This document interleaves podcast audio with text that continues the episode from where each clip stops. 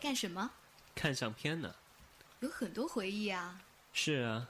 开心的，不开心的。你想听吗？想啊。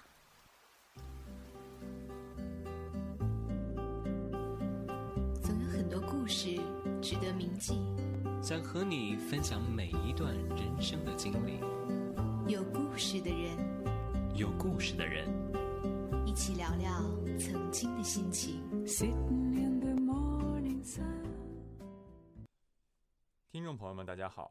欢迎收听本期《有故事的人》，我是主播刘玉鹏，我是主播唐月圆。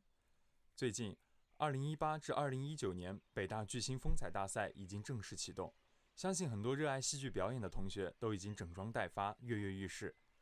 与此同时，第九届北京南锣鼓巷戏剧节也拉开了帷幕。今年由我校北大剧社出品的《鸟、绳子和烟头》也入围了展演剧目，将于十一月中旬在蓬蒿剧场进行展演。今天我们有幸请到了一位北大的资深话剧爱好者作为嘉宾，与我们一同聊聊话剧的那些事儿。他是北京大学二零一八级历史系博士李威。首先有请嘉宾进行一下自我介绍。我在北大参加的话剧经验也不算多，主要是在二零一六年至二零一七年的巨星风采大赛上，呃，我参我在了救救孩子剧组，我们剧组的五号乔敦拿到了巨星的总决赛。那么第二年呢，我们这样一个共同的班底，我们又参加了二零一七到二零一八年的这样的巨星风采大赛。呃，我们当时的剧目就是鸟、绳子、烟头。但很遗憾的是呢，在复赛的时候，我们输给了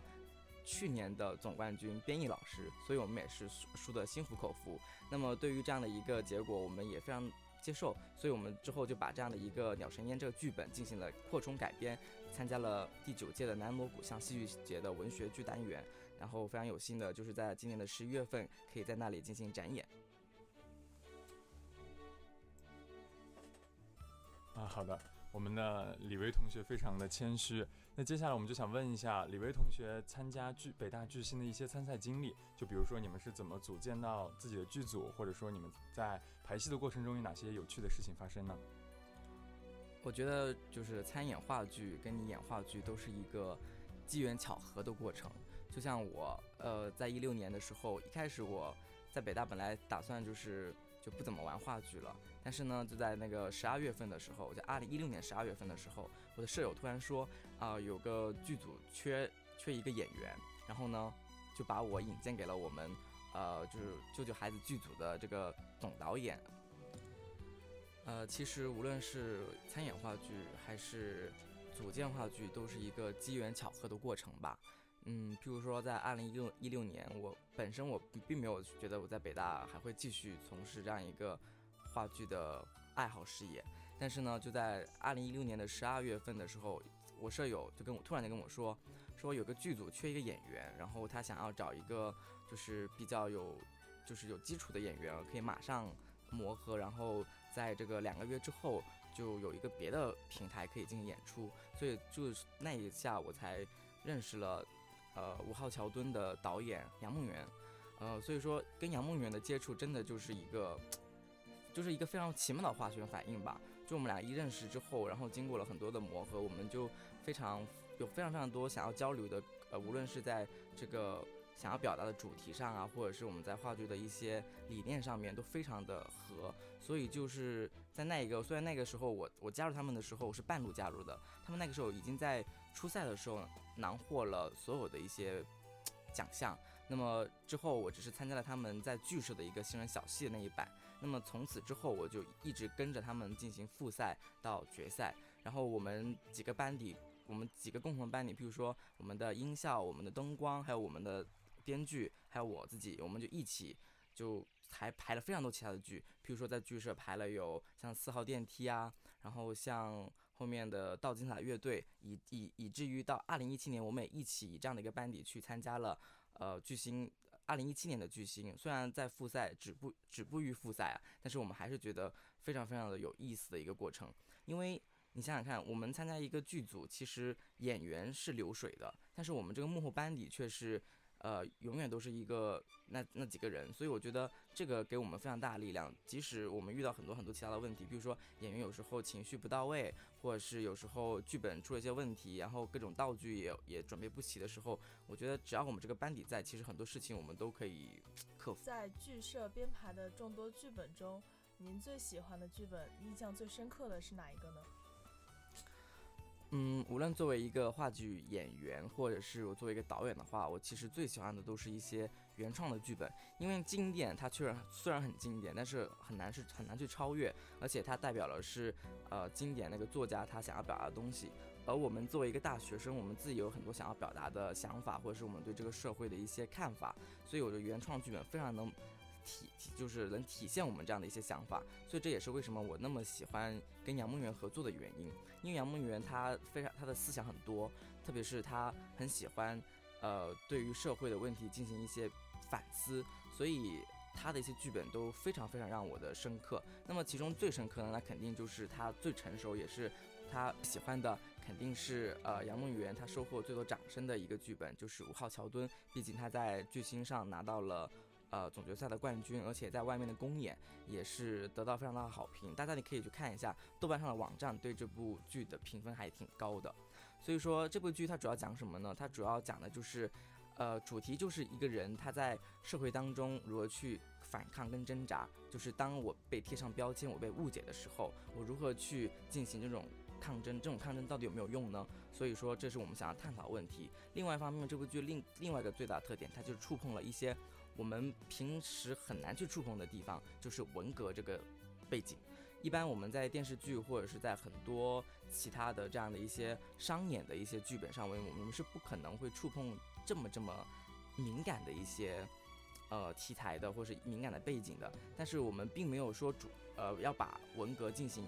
怎么颠覆或者是评价它？我们只是把它作为一个背景，我们去探讨。我们作为这样一代人，我们去我们自己怎么去看待文革的一些事情。所以我觉得他借助这个文革的这样的一个背景，然后去探讨人在社会当中抗争，是让人非常非常印象深刻的。而且这也是为什么那么多人喜欢，就是觉得触碰了一个大家有意去回避的话题。但是当我们去接触这个话题的时候，你会发现，他可能想象的跟我们他的。可能跟我们想象的并不一样，就是我们是可以去探讨的，而且我们这个探讨并不是说我们要对于文革进行污污名化或者什么，我们只是借助这个背景去探讨人性，就这个这样的一些事情不不仅仅可能会出现在文革，只是在文革这么一个特殊的背景，它可能会被放大，在我们现代生活中，我们也会出现很多，比如说人被污名化呀，被贴上标签的这样的一些事事情，我们也想去也想去抗争，也想去为自己洗白，但是这种过程是痛苦，但我们也不知道有没有用，但是这是我们可以去值得去探讨的一个话题。好的，非常感谢李威同学的分享。相信大家听了这个介绍，对于《五号桥墩》这部剧也有了很大的兴趣。大家也可以去持续关注这部广受好评的话剧。那么接下来就想请李威同学介绍一下他作为导演执导的今年参与南锣鼓巷戏剧节的剧目《鸟绳子和烟头》。这部剧是在十一月十号和十一号将在蓬蒿剧场出演，是吗？是的。嗯，好，那请李威同学为我们介绍一下这部剧吧。嗯。《鸟绳子和烟头》这部剧，我们也是一以贯之的想要探讨，在特殊的社会背景之下，人性是如何进行挣扎。那么我们这次我们聚焦的是一九八九八年前后，中国经济产能过剩，那么国有体制伟大不掉，呃，国企改革成为当时一场势在必行的重大变革。那么社会结构重新洗牌，那么部分家庭拆分重组，许多下岗职工如同突然被松绑了的笼中鸟。惊慌失措，敏感脆弱，在暴力和欲望中苦苦的挣扎。那么，我们的故事就在这样的一个背景下展开。我们聚焦在一个重组的家庭，母亲呢是一个美丽性感的车间主任，父亲是一名率直、呃暴气的刑警队长，儿子是一个抽烟打架的拖油瓶，女儿是一个杀人凶犯的遗孤。没有原始亲缘关系的父父母和子女就挤在一个屋檐下生活，他们曾经向往美好，却往往惨遭不幸。在一连串不可避免的误会中，弱势被动的子女展开了对强势主动的父辈的扭曲反抗，最终杀母弑父的悲剧发生，善念反倒成了恶缘。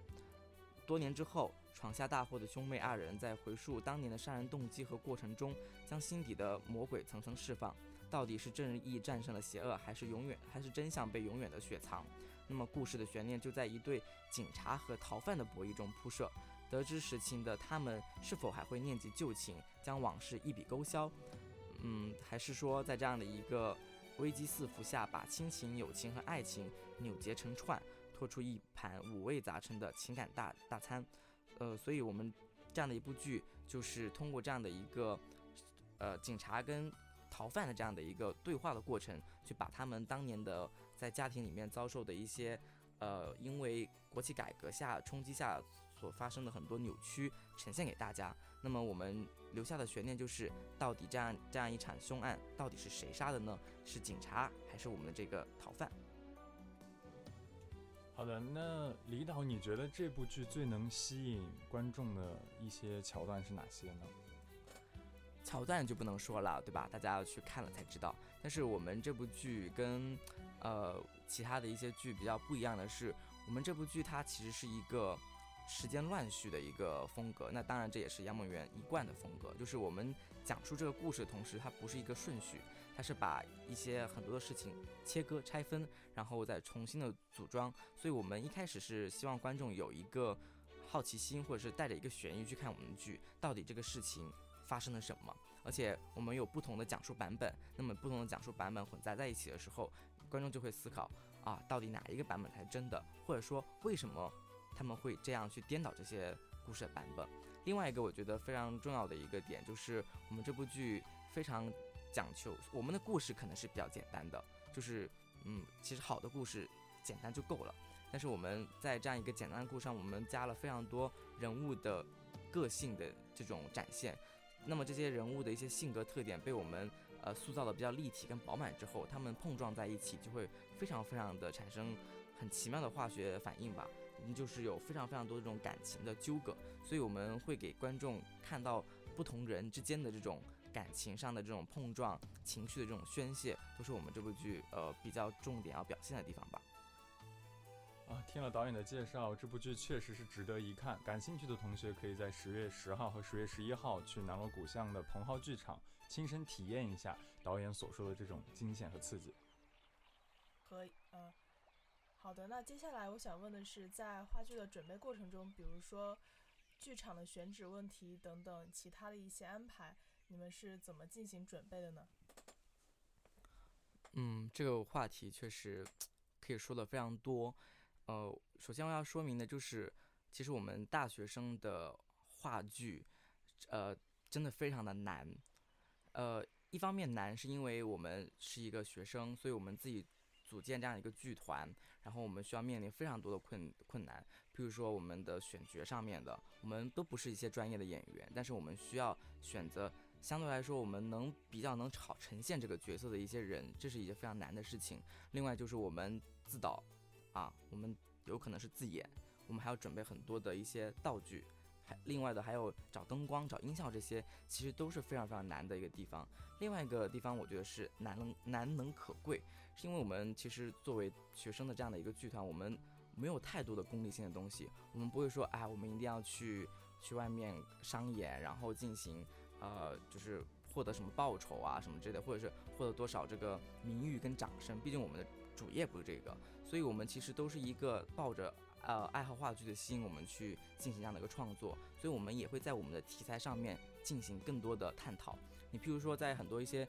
呃商演上面的一些剧目，它可能有一些规定，有些东西你不能碰，有些探讨的东西太沉重了。就像我们经常北大的，其实北大的话剧人都有这样的一个特点，我们经常会在剧新会面临一些外面的评委说我们，嗯，你们就是探讨的东西太黑暗了，为什么不展现这种真善美呢？我们当然知道真善美的好处，但是就是因为我们是学生剧团，所以我们在知道真善美的同时，我们想要去探讨的是人性的一些不真善美的东西，人性的一些丑陋或者是邪恶或者社会的一些呃弊病，我们这些都是探讨。我们只是拿出来探讨讨论，我们并不是说我们就觉得这个东西就是我们看到的，我们就很悲观。我们不是，我们正是觉得我们社会很好，但是这些毛这些毛病我们还是存在的，所以我们才值得去探讨。所以我觉得是难能可贵的。那么为什么我们会选择参加，嗯，蓬蒿？其实我们不止参加了蓬蒿，我们其他的很多北大的一些剧团，他们都会参加。比如说，我们可以在白讲去演，我们可以去这个参加天津的一些戏剧节，甚至还有人参加乌镇，嗯，或者是像呃金刺猬啊，北京还有北京市的这种大学生戏剧节，我们参加这些剧目其实非常重要的一个一个初衷，是我们需要一个平台一个舞台。我们那么多的同学那么辛苦，他拍了一部戏，那么我们在学校的演出舞台是有限的，那么我们希望这部戏不仅仅只演一遍。我希望我们的一些想法或者我们演员的努力，不仅仅只是一小群人看到，我们希望更多的人看到我们对于这种学生对于做话剧的态度，所以我们需要个平台。那么像呃南锣鼓巷啊，像其他的戏剧节，它可以给我们提供这个平台，它可以让我们这部剧在呃在这个。公众场合去演出，会让更多的公众了解到我们这个大学生对于话剧的这样的一个态度。我想，大部分人参加这些话剧节的这样的一个初衷，一定是这样子的，不会说我是为了去赚钱啊，我为了去赢得掌声跟荣誉，让大家看看，哎，我们其实我们的这个话剧演员很专业，这其实都不是。我们主要是想要有个舞台，有个出口给我们去表达，给我们去展现。这是我们参加，呃，选选择参加这些剧的。这些这些什么这些比赛不不，这是我们为什么要选择参加这些戏剧节的一个非常重要的原因。